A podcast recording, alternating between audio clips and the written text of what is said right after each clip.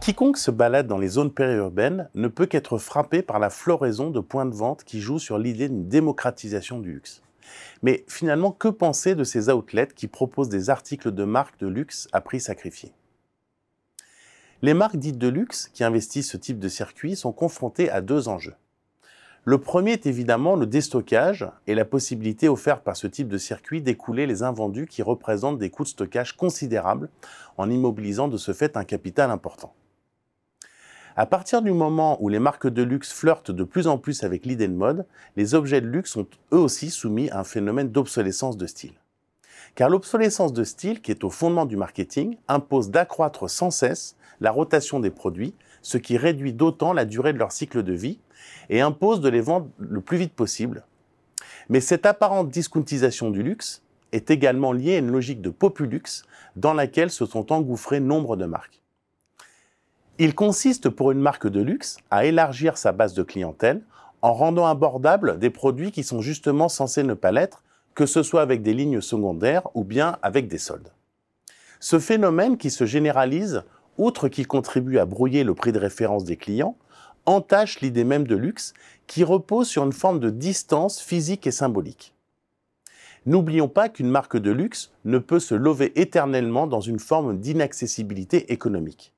La plupart des marques de luxe ont développé depuis très longtemps des produits accessibles à partir de 40 ou 50 euros pour attirer des jeunes gens qui pourraient être de futurs clients. C'est ce qu'ont très vite compris des marques comme Hermès ou Tiffany.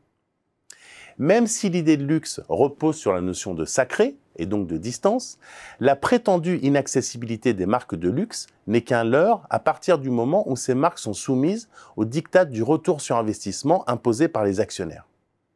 C'est pourquoi la discountisation du luxe nous invite à repenser l'idée même de luxe en sortant d'une logique aristocratique fondée sur la distinction sociale.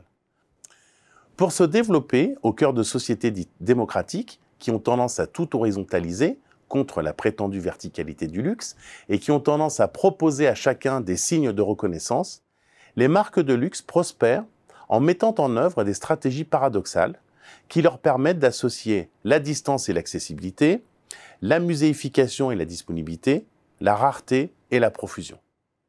Tout ce qui participe à la muséification et à l'ostentation renvoie à des stratégies d'image qui ont pour fonction de valoriser la dimension immatérielle de la marque, alors que ce qui renvoie à l'accessibilité et à la disponibilité, le développement du online par exemple, renvoie à une logique économique de consolidation du chiffre d'affaires. Il nous faut donc peut-être abandonner l'idée d'un luxe d'ostentation pour envisager un luxe hédonique et paradoxal qui fait fi des différences sociales.